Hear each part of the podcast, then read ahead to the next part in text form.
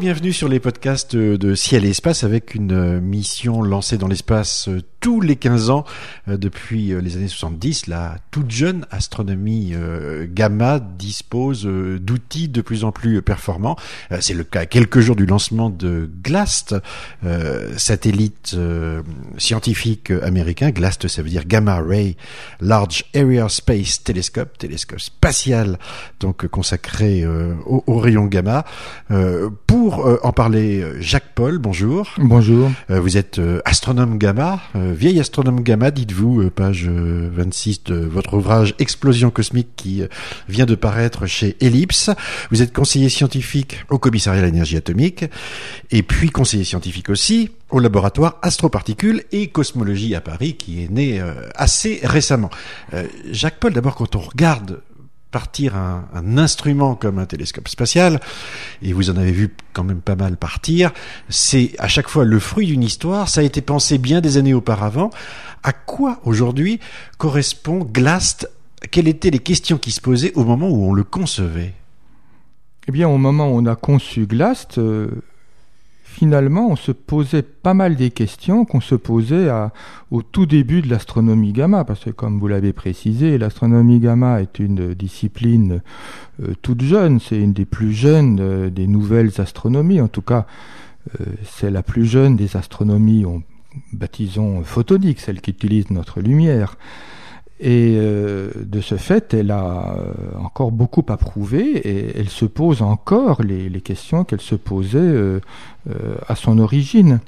D'autant plus que c'est une astronomie qui utilise certes des, des, photons traditionnels, de la lumière normale, mais à tellement courte longueur d'onde que les processus qui peuvent rayonner ce type de photons sont radicalement différents de tous les autres processus émissibles dans l'univers. Qu'est-ce que c'est que les rayons gamma? Qu'est-ce qu'on appelle l'astronomie gamma? Ah ben, L'astronomie gamma, c'est étudier le ciel au moyen d'un rayonnement euh, finalement qui n'est qu'une lumière tout à fait banale, sauf que sa longueur d'onde est ultra courte. Alors du fait de sa longueur d'onde ultra courte, ce rayonnement est ultra pénétrant, mais surtout, euh, il renseigne sur des sites célestes, des sites cosmiques qu'on ne peut pas explorer autrement. Euh, bon, on peut faire un tout petit euh, panorama de l'astronomie. En fait, la plupart des astres qu'on observe, que ce soit à l'œil nu, que ce soit au télescope, que ce soit dans la bande visible, dans l'ultraviolet, dans l'infrarouge, dans les rayons X, la plupart des astres émettent un rayonnement parce qu'ils sont portés à une certaine température, ce qu'on appelle donc naturellement le rayonnement thermique. Mais si vous chauffez un astre euh, trop, si vous le chauffez au-delà de quelques dizaines de millions de degrés, eh bien à ce moment-là, il, ne peut plus rester stable. Donc, euh, il ne peut plus fabriquer un rayonnement thermique. Donc, on bascule dans un mode de processus euh, radiatif, dans un mode de fabrication de rayonnement. Bien sûr, on l'appelle non thermique, enfin, c'est euh, tout simplement par opposition, mais il renseigne sur des choses totalement différentes. Par exemple, si vous regardez euh, dans l'infrarouge, vous voyez l'émission thermique, par exemple, des planètes. Donc vous avez de bonnes chances de voir une planète. Vous avez de bonnes chances de voir euh, des poussières interstellaires chauffées par les étoiles voisines. Si vous regardez dans le domaine des rayons gamma, euh, vous voyez des phénomènes généralement excessivement violents se produire parce que ces rayons gamma sont généralement émis parce que dessous, il y a une accélération de particules. Et des accélérations de particules à des vitesses très proches de la lumière. En gros, la nature reproduit tout naturellement, dans beaucoup de sites cosmiques, euh, ce que les physiciens euh, font à grand prix dans les accélérateurs de particules. Ils se vantent à juste titre de bientôt mettre en service le Large Hadron Collider à Genève qui va accélérer des protons jusqu'à des énergies de l'ordre de quelques téra euh, électronvolts, eh bien la nature le fait tout à fait spontanément et sans aucune difficulté dans beaucoup de sites cosmiques mais pour savoir ce qui s'y passe, le vecteur, le messager, c'est le rayon gamma. Alors le vecteur, le messager, c'est le rayon gamma, et, le récepteur, j'imagine que c'est pas un miroir comme un miroir de télescope traditionnel que l'on connaît. Euh, c'est euh, quelque chose de très très original, de, de, très compliqué aussi sans doute à fabriquer. Bien sûr, puisque justement, ce qui caractérise le rayonnement gamma, c'est son ultra courte longueur d'onde. Donc, euh, puisque sa longueur d'onde est si courte, euh, on peut dire que le rayonnement gamma, euh, pour simplifier, se faufile entre les atomes. Donc, il n'est pas arrêté par la matière. Donc, si vous envoyez un faisceau de rayons gamma sur un miroir, ben, il passe tout simplement à travers. c'est gênant. Donc, c'est très ennuyeux parce que quand même toute l'astronomie, euh, depuis la radioastronomie jusqu'aux rayons X, c'est quand même basé sur l'idée qu'on on concentre le rayonnement avec un, grand miroir, et puis ensuite on le, on le, concentre sur une petite surface détectrice qui elle est compliquée, euh, coûteuse, très sensible, et en plus ça permet de faire des belles images. Eh bien, ce problème de faire des images et de concentrer le rayonnement gamma, euh, est un handicap euh, important pour l'astronomie gamma, puisque pour l'instant, il ne peut pas être concentré. Il y a bien des idées pour le concentrer, mais ça, euh, c'est pour vraiment plus tard. Donc partons de l'idée que ce rayonnement gamma ne peut pas être concentré. Donc dans le télescope gamma, en quelque sorte, la surface sensible doit avoir la taille du collecteur. Ce qui est vraiment un premier handicap, c'est-à-dire que au lieu d'avoir un gros collecteur pas cher comme un miroir et puis un petit euh, récepteur très pointu, bah, on a un gros collecteur qui doit être très coûteux puisqu'il est lui-même détecteur. Mm. Alors maintenant, les techniques envisagées, bon, ben, sont des techniques qui ont été mises au point justement dans, dans les laboratoires de physique des particules, puisque euh, fort de cette fameuse dualité, un mot que j'aime pas trop, ou plutôt double aspect de, la lumière, soit onde, soit particule. Quand on arrive dans le domaine des rayons gamma, on peut le plus souvent euh, parler de particules. À ce moment-là, on a à notre disposition toute une batterie de détecteurs de particules qui détectent très bien les rayons gamma. Mais ces détecteurs sont lourds et encombrants et sont vastes et, d'où la, difficulté qu'a eu l'astronomie gamma de se hisser au niveau de sensibilité des autres astronomies. Et en l'occurrence, GLAST est ce qu'on peut faire de mieux, puisque euh, GLAST utilise à fond les capacités d'emport diffusées quand même assez puissantes. Pour terminer sur l'outil lui-même, hein, le, filet à papillon qui collecte euh, l'information, et avant d'aller euh, à ce qu'il regarde vraiment et ce que sont les enjeux de, euh, de cette astronomie-là. Euh, est-ce que c'est le fils d'une génération, Glass? C'est le dernier, en tout cas, c'est le dernier à partir. Euh, il a des prédécesseurs. Vous disiez que c'est une effectivement génération quand même assez nouvelle, mais c'est la deuxième, troisième génération de télescopes spatiaux gamma? Dans sa catégorie, dans, dans la bande d'énergie, c'est-à-dire dans le domaine spectral dans lequel GLAST va opérer, qui est celui des rayons gamma disons, de, de, haute énergie, eh bien, euh, il est le, en quelque sorte de la troisième génération. Dans le passé, on remonte aux années 70, on a eu en Europe euh, le projet COSB et aux États-Unis le projet SAS2. Bon, par, chance pour les Européens, SAS2 est tombé en panne au bout de six mois, donc il a laissé le champ libre à Cosby qui a défriché le ciel gamma dans les années 70 euh, euh, et qui a découvert 25 sources de rayons gamma euh, dans le ciel, sans compter, il a découvert aussi une émission de la Voie lactée. Et puis ensuite est arrivé dans les années 90 le télescope Egoet à bord du Gamma Ray Observatory de la NASA qui lui a, décuplé le, nombre de sources. Et là, avec Glast, eh ben, c'est le stade, euh, je dirais ultime, parce que pour faire mieux, euh, faudrait imaginer un lanceur plus puissant. Parce que là, euh, si on veut décupler la, taille de Glast, il faut lancer des dizaines de tonnes dans l'espace, et c'est pas encore très courant pour les expériences scientifiques. Alors, Venons-en, si vous voulez bien, aux cibles, hein, qui sont celles de, de ce télescope-là. Euh, on avait recensé dans, dans, dans Ciel Espace cinq cibles, en tout cas, qui sont considérées comme étant euh, euh majeures, euh, cinq défis hein, pour pour le satellite, c'est-à-dire les supernovas, ce qui se passe près des pulsars, donc consécutif à, à, la mort de l'étoile, de l'influence et de l'environnement des trous noirs. Là, on est aussi encore dans une situation de, de, matière condensée extrême et, et de phénomènes violents violents alentour, de sursauts gamma dont on parlera tout à l'heure plus précisément, et, et, même de matière noire, c'est-à-dire de, de ces fameuses particules dites WIMS, Weekly Interactive Massive Particle, qui pourraient être en tout cas de la matière noire que l'on cherche toujours actuellement. Ça fait, ça fait beaucoup de cibles ce qui est sûr, c'est que sur les trois premières, en tout cas, on est là dans une matière et dans des événements d'une violence extrême. Hein.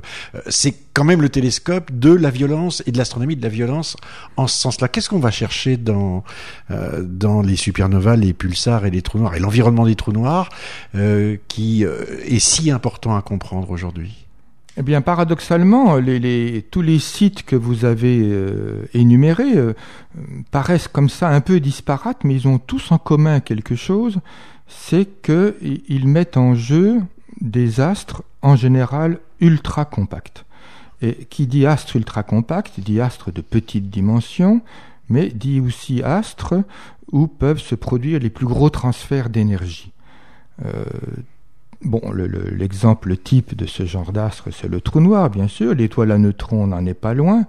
Et que ce soit euh, les, phénomènes qui se passent dans les vestiges de supernova, que ce soit les phénomènes qui se passent au cœur des galaxies actives, que ce soit les phénomènes qui se passent à l'origine des sursauts gamma, finalement vous trouvez le même ingrédient de base, un astre effondré, un astre compact, un trou noir ou une étoile à neutrons, et euh, des phénomènes extrêmement énergétiques, donc extrêmement violents, qui s'y déroulent. Et tout simplement parce que, euh, euh, bah, prenons le cas du trou noir, si une particule tombe sur un trou noir, par définition, au moment où elle franchit l'horizon du trou noir, elle aura atteint la vitesse de la lumière. Donc elle sera accélérée à une vitesse qu'on ne peut absolument pas reproduire sur Terre. Donc euh, on a là un laboratoire de l'extrême. Alors qui dit euh, petite taille dit aussi phénomène très, très soudain, très bref, hein, parce que plus on est vaste dans le ciel, plus la lumière varie lentement. En gros, un astre ne peut pas varier, euh, l'éclat d'un astre ne peut pas varier plus que sa taille multipliée par la vitesse de la lumière. Imaginez par exemple que le Soleil s'éteigne brutalement. Hein, euh, eh bien, il faudrait quand même deux secondes pour voir le Soleil, euh, la lumière du Soleil s'éteindre, puisque il a une taille de deux secondes lumière à peu près. Eh bien, euh, comme là, il est question d'astres, trous noirs, étoiles à neutrons, dont les horizons se mesurent en kilomètres ou en dizaines de kilomètres, on peut voir des phénomènes extrêmement variables, avec une variabilité qui ne sont pas du tout habituelles en astronomie, qui est quand même un domaine où normalement les choses ont l'air d'être assez, euh, assez immuables. C'était même l'astronomie, était même, enfin le, les anciens faisaient du ciel le refuge des dieux parce que rien ne bougeait, parce que tout était toujours pareil. L'astronomie gamma, c'est pas du tout le cas. Euh, les, pratiquement la plupart, toutes les sources sauf une, connues des rayons gamma sont excessivement variables parce que les phénomènes qui s'y déroulent sont très violents et qui dit violence dit variabilité. Quand vous dites violent, très violent, ça signifie quoi? Est-ce que euh, vous pouvez nous donner quelques images? Absolument, violence signifie que les quantités d'énergie mises en jeu sont énormes en un lieu petit et en un temps bref. C'est-à-dire que bon, on peut prendre le cas le plus extrême de la violence cosmique qui est le sursaut gamma au moment où le sursaut gamma se déroule, il relâche autant d'énergie à lui tout seul que euh, tout le reste de l'univers. Bon, ça dure pas longtemps, bien sûr, ça dure quelques dizaines de secondes, mais pendant quelques dizaines de secondes, il va relâcher autant d'énergie que toutes les étoiles de l'univers. Bon, ça fait quand même énormément. Donc ça, c'est la violence extrême. Mais sans aller jusque-là, un banal trou noir qui accrète euh, la matière de son étoile compagnon est capable de susciter un rayonnement qui relâche euh, un million de fois plus d'énergie que le Soleil ne le fait par seconde. Donc, euh, alors bien sûr, cette énergie est relâchée sous forme de rayons totalement invisibles. C'est pour ça qu'il a fallu du, temps et il a fallu l'astronomie X et l'astronomie gamma pour le comprendre. Mais ce sont des phénomènes extrêmement énergétiques je ne parle pas des, noyaux actifs de galaxies qui, quand on les appelle quasars, par exemple, sont capables de se faire voir jusqu'aux confins de l'univers, ce qui est la preuve qu'ils relâchent énormément d'énergie. Donc, pour relâcher beaucoup d'énergie, et comme en plus tous ces sites sont petits, hein, le, les plus gros de ces sites extrêmes, c'est les noyaux des galaxies actives. Euh, on pense que le trou noir qui est au centre des grosses galaxies, des galaxies les plus actives, est plus petit que l'orbite du Soleil. Donc ce sont des phénomènes, pour des astronomes, quand même relativement petits qui se mesure en kilomètres ou en millions de kilomètres. Et vous dites bref aussi, c'est-à-dire euh, c'est souvent de l'ordre de la seconde euh, ou de la minute, hein. c'est ça la brièveté. Plus le phénomène est violent, plus il se doit d'être bref, sinon, euh, bah sinon ce serait le Big Bang. Quoi. Mmh. si bon, coutume de dire que les sursauts gamma sont les événements les plus violents de l'univers après le Big Bang, mais c'est vrai que s'ils n'étaient pas brefs, ben, ils produiraient une telle, ils bouleverseraient tellement leur environnement qu'on ne sait pas exactement ce qui se passerait. Euh, donc plus on relâche beaucoup d'énergie euh, en, en, en, un site petit, plus ça doit être bref, parce que c'est explosif en quelque sorte. Donc il y a tout de suite un phénomène d'expansion. Ça ne peut pas durer très longtemps. Est-ce qu'il y a beaucoup de sites, est-ce qu'il y a beaucoup euh, de sources euh, dans une galaxie, euh, ou, est-ce que finalement, dans, est-ce que dans l'univers, on, a beaucoup d'endroits qui sont connus comme étant des, endroits que visent ces télescopes gamma parce que s'y produit régulièrement des explosions? Eh bien, les, plus, comment dire, les plus, les plus modestes, ceux qui sont issus de l'évolution des étoiles, que, que ce soit les étoiles à neutrons sous forme de pulsars ou les trous noirs qui accrètent euh, euh, la matière de leur étoile compagnon, eh bien, euh, ça, c'est l'évolution naturelle des étoiles massives. Les étoiles massives ne manquent pas, hein, notre galaxie en, est largement pourvue, et, là, les sources potentielles dans notre Voie lactée se comptent par dizaines, voire par centaines, qui sont capables d'émettre euh, un, rayonnement euh, gamma significatif. Et puis, c'est même pas la peine d'aller si loin. Notre simple Soleil, notre brave Soleil, quand se produit ce qu'on appelle une éruption solaire, accélère des particules, accélère une bouffée de particules. Ces bouffées de particules font des rayonnements gamma. Bien sûr, ça dure pas très longtemps. Bien sûr, euh, on le voit parce que c'est tout près. Mais en gros, lui-même est une source de, de bouffées de rayons gamma. À, vous écoutez, je me dis que c'est en fait c'est plus un, une expérience de physique que d'astronomie parce que certes, euh, je dirais on est dans l'univers, c'est des objets astronomiques, mais c'est le physicien que ça intéresse finalement. Qu'est-ce qui se passe quand la matière est, est dans des états extrêmes, accélérés euh, euh, C'est un laboratoire de physique à ciel ouvert qui s'appelle l'univers et que vous allez observer, regarder. C'est même plus que ça, parce que un laboratoire de physique, euh, euh, on, sait aujourd'hui que grâce à ces astres extrêmes, on peut étudier justement la physique dans des conditions qu'il est hors de question de fabriquer sur Terre. Hein, par exemple, prenons le cas euh, le plus simple d'une étoile à neutrons. elle génère, elle suscite dans son proche environnement des champs magnétiques qui sont de l'ordre de, euh, de millions, voire de milliards de Tesla. Or, les meilleurs aimants qu'on sait faire sur Terre euh, dépassent difficilement la dizaine de Tesla. Donc, il est hors de question de jamais faire sur Terre des expériences de physique dans des champs aussi forts, des champs magnétiques. Pareil pour les champs électriques. Et je ne parle pas des champs de gravitation.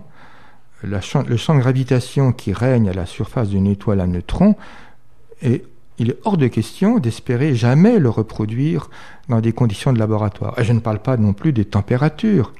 Dans les plasmas astrophysiques les plus chauds, on atteint facilement les, dizaines de millions de degrés. Euh, il est hors de question de le reproduire. Regardez les difficultés euh, qu'ont les physiciens actuellement de reproduire ce qui se passe au cœur du Soleil. Hein. C'est le projet ITER. On dit peut-être qu'un jour on saura faire euh, dans une machine les réactions qui se passent au cœur du Soleil, qui sont ultra banales. Et eh bien, ce genre de laboratoire euh, à ciel ouvert, oui, que sont les, les, astres, euh, fournit aux, physiciens l'occasion d'observer et d'étudier les lois de la physique dans des conditions qu'ils ne sont pas capables de reproduire et qui ne reproduiront sans doute jamais sur mmh. Terre. Donc c'est alors maintenant est-ce grave de faire de la physique quand on fait de l'astronomie? Bon, c'est pour ça qu'on a inventé l'astrophysique. Hein. En France, c'est Janssen qui, le premier, s'est dit, tiens, on pourrait faire un peu de physique en étudiant les astres, et il a fait l'observatoire de Meudon, et, et au fond, euh, et c'est pour ça que les astronomes aiment bien se baptiser maintenant d'astrophysiciens, ça fait plus chic, mais il reste pas moins que dans la démarche qui consiste à étudier ces astres euh, émetteurs de rayons gamma, il y a une démarche de physicien, certes, au niveau des instruments, au niveau de, de, de, ce qui s'y passe, mais il y a aussi une démarche de pur astronome, c'est-à-dire essayer de détecter des, des objets nouveaux dans le ciel et de leur donner des noms.